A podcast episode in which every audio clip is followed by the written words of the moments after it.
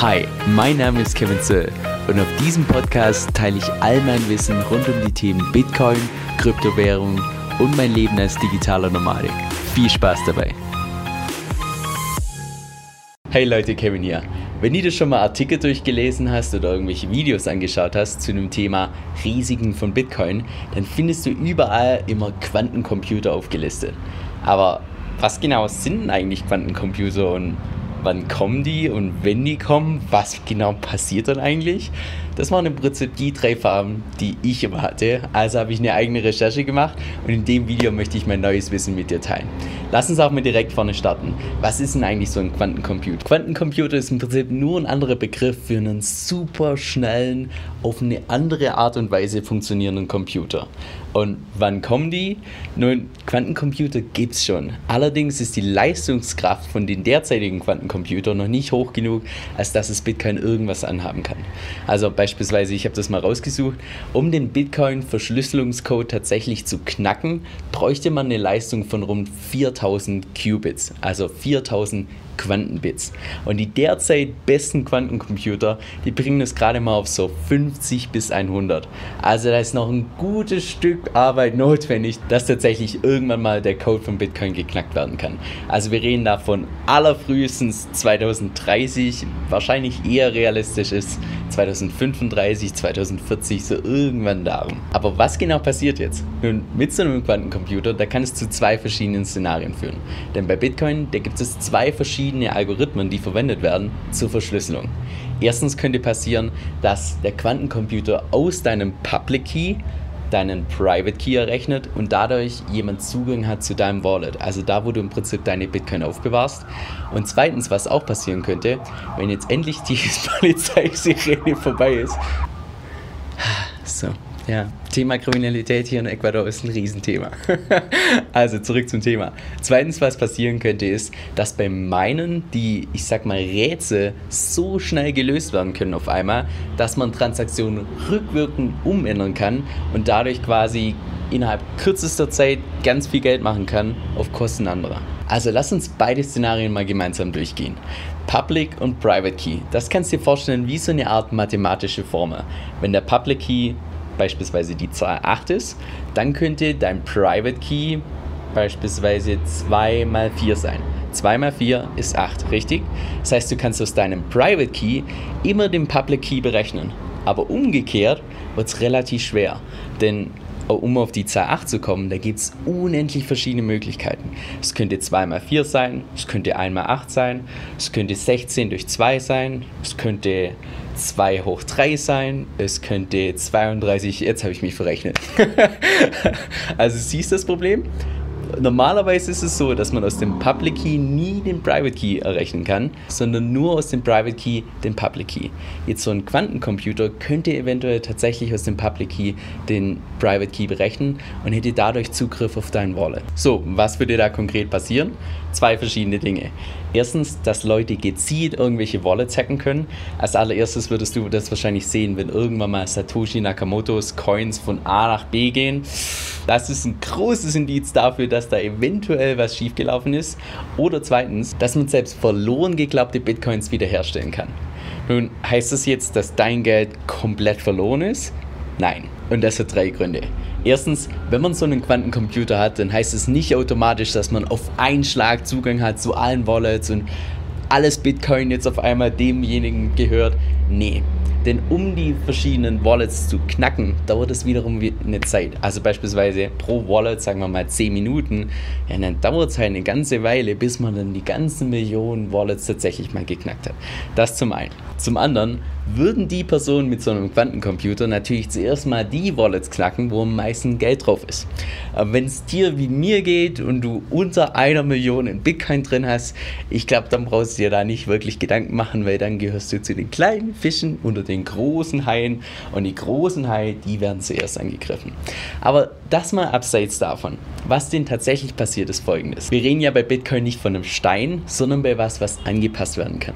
Also was passiert? Die ganze Bitcoin-Community kommt zusammen, schaut, sagt, hey, das ist das derzeitige Problem, wie können wir das lösen? Danach kommt es höchstwahrscheinlich zu einem Fork. Das heißt, das alte Bitcoin, das gehackt wurde, läuft so weiter. Danach kommt es zu einem neuen Bitcoin-Netzwerk, wo die letzten Transaktionen rückgängig gemacht werden können. Der Code wird angepasst, dass er quantensicher ist und womöglich könnte es sein, dass du deine Bitcoins von deiner alten Wallet, die gehackt werden könnte, dass du die auf eine Wallet packen musst, die jetzt quantensicher ist. Also ein klassisches Beispiel für quantensicher wäre, dass du nicht nur einen Private Key brauchst, sondern du musst auch auf irgendeinem Pad deinen Daumenabdruck abliefern und dadurch kann kein Quantencomputer der Welt sowas knacken. Okay, dann lass uns dir jetzt mal das zweite Szenario anschauen. Was passiert denn tatsächlich, wenn jemand beim Minen die Rätsel so schnell lösen kann, dass er in der Theorie sogar die ganzen Blöcke rückwärts rechnen könnte? Nun, es wird derzeit noch diskutiert, ob denn tatsächlich das überhaupt möglich ist oder ob nicht schon der, die Verschlüsselung, der sogenannte SHA-256, 256, ob der nicht schon in sich quantensicher ist. Aber gehen wir mal davon aus, er ist nicht quantensicher. Und dann gibt es zwei verschiedene Szenarien. Szenario 1, was ich persönlich für viel wahrscheinlicher halte, ist das, dass irgendein Mining-Unternehmen tatsächlich einen Quantencomputer entwickelt. Denn die haben das mit Abstand größte Interesse daran, das Mining so schnell und effizient wie möglich zu machen. Und was dann passieren würde, ich kann mir nicht vorstellen, dass ein Mining-Unternehmen sich tatsächlich ins eigene Bein schießt und irgendwelche Transaktionen rückgängig macht. Im Gegenteil, ich glaube, so ein Mining-Unternehmen würde tatsächlich den Quantencomputer nutzen, um einfach ganz schnell diese Blöcke zu lösen und die ganzen Bitcoins als Rewards zu bekommen. So, was würde also konkret passieren?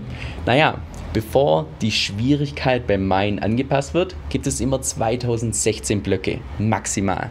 Das heißt, die könnten im Prinzip die ganzen 2016 Blöcke alleine selbst meinen und würden dafür die ganzen Bitcoins bekommen.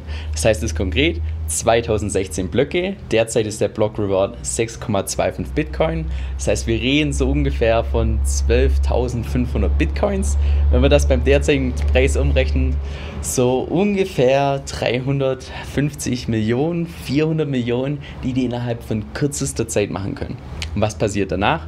Naja, die Mining Difficulty, die Mining-Schwierigkeit wird immer wird angepasst. Danach dauert es wieder die regulären 10 Minuten, bevor ein Block gemeint wird. Und alle anderen Miner hatten halt eine relative Durstphase. Gleichzeitig kann ich mir auch nicht vorstellen, dass die ihre Technologie für sich behalten. Denn wenn ich das Unternehmen wäre, naja, ich würde das Ganze patentieren und das Ganze lizenzieren, an die anderen Miner geben und dann können die mit meiner Technologie meinen, aber ich bekomme trotzdem noch immer so ein paar Prozente von denen mit, einfach dadurch, dass ich das Ganze lizenziert habe. Nun, das war Szenario 1. Szenario 2, was ich für extrem unwahrscheinlich halte, aber dennoch möglich, dass irgendjemand, ein Nicht-Miner, jetzt auf einen Schlag so einen Quantencomputer hat und tatsächlich irgendwelche Transaktionen rückgängig machen kann. Nun, dann passiert im Prinzip das gleiche wie bei dem allerersten Szenario mit dem Public und Private Key.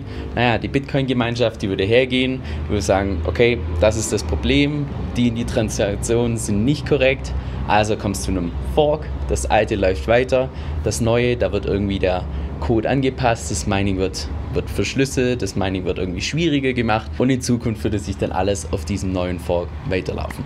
Und das gleiche gilt auch in dem Fall, wo beispielsweise jemand hergeht, das Mining, die Mining Difficulty erhöht und danach seinen Quantencomputer abstellt, dann ist die Difficulty viel zu hoch, als dass da die restlichen Miner auf einmal das, das Rätsel lösen können. Das heißt, das komplette Netzwerk wäre still. Auch da gleiche Option. Hard Fork, Community kommt zusammen, entscheidet, passt das Ganze an und so weiter. Heißt jetzt konkret, würde ein Quantencomputer tatsächlich Bitcoin zerstören? Nein. Aber ich glaube dennoch, dass es kurzfristig eine ziemliche Panik geben wird. Irgendwelche Angstverkäufe würden stattfinden. Der Preis wird wahrscheinlich erstmal nach unten brechen und dann kommt das Ganze, dass man den Code anpasst, dass man schaut, okay, was macht man jetzt da am besten, dass es für alle fair ist und so weiter und dann regelt sich das Ganze wieder. Und wenn du mich persönlich fragst, mich persönlich lässt das Quantencomputer-Thema, das lässt mich komplett kalt, aber so komplett. Und das erkläre ich mehrere Gründe. Grund Nummer eins, wir reden ja von Bitcoin, einem Code, einem Protokoll. Wir reden hier nicht von einem Stein oder einem Stück Metall. Wir, weil beispielsweise, wenn irgendjemand eine Formel herausfindet, wie man Gold tatsächlich herstellen kann, ja, dann kann man nicht irgendwie was anpassen, dass das nicht mehr möglich ist, sondern ja, hm, dann geht halt der Goldpreis in den Keller und er bleibt dort. Aber Bitcoin, das Ganze können wir ja anpassen. Und in dem Moment, wo wir einfach, wo ein Problem kommt wir das anpassen, kommt das nächste Problem, wir passen das an, das ist ja was Lebendiges. Zweitens, wenn wir von Quantencomputer reden, dann reden wir ja von der Zukunft so in ungefähr so 10, 15, 20 Jahren. So, jetzt überlegen wir uns doch mal, wo Bitcoin bis zu dem Zeitpunkt tatsächlich ist. Ich persönlich gehe ganz schwer davon aus, dass so gut wie jedes bekannte Unternehmen einen Teil von seinem Geld in Bitcoin mit investiert hat. Ich gehe ganz schwer davon aus, dass die meisten Banken, die meisten Zentralbanken Bitcoin als Sicherheit hinterlegt haben. Das heißt, in dem Moment, wo da irgendwas kommen würde, was das System gefährdet, da besteht ein riesen ökonomisches als auch politisches Interesse, das Ganze zu regulieren, zu schauen, dass da nichts irgendwie weiter Größeres passiert. Und der dritte Punkt, da beziehe ich mich mal auf Dale Carnegie, der gesagt hat, 99% aller Sorgen, die ich hatte, sind nie eingetreten. Denn ganz ehrlich, seit rund 70 Jahren sagt man, dass in 10 Jahren die Ölreserven zu Ende sind. Seit 50 Jahren sagt man, irgendwann in den nächsten 10 bis 20 Jahren ist das Trinkwasser zu Ende. Seit der Erfindung der Astrologie sagt man, irgendwann kommt ein Komet, der tatsächlich die Erde zerstören wird. Und ganz ehrlich, es ist wahrscheinlich, dass es irgendwann mal der Fall wird. Die Frage ist nur, willst du tatsächlich in so einer Welt leben, wo die geprägt ist von Angst? Ich persönlich entscheide mich da, ich gehe den optimistischen Weg. Wenn da irgendein Problem kommt bei Bitcoin und die Probleme werden kommen, ist nur eine Frage der Zeit. Naja, Bitcoin ist anpassungsfähig, dann lösen wir halt das Problem und die Sache ist gegessen. Und damit sind wir auch schon am Ende von dem Video. Wenn ihr noch mehr Videos wie die hier sehen willst, dann wäre es richtig cool, wenn du den Kanal hier unterstützen würdest. Das kannst du tun, indem du den Kanal abonnierst, indem du zweitens ein Like da lässt und drittens, wenn du irgendwelche Fragen hast oder irgendwelche Videowünsche, pack die mir gerne unten in die Beschreibung, dann kann ich die fürs nächste Mal mit berücksichtigen. Also, hoffentlich sehen wir uns bald wieder. Mach's gut.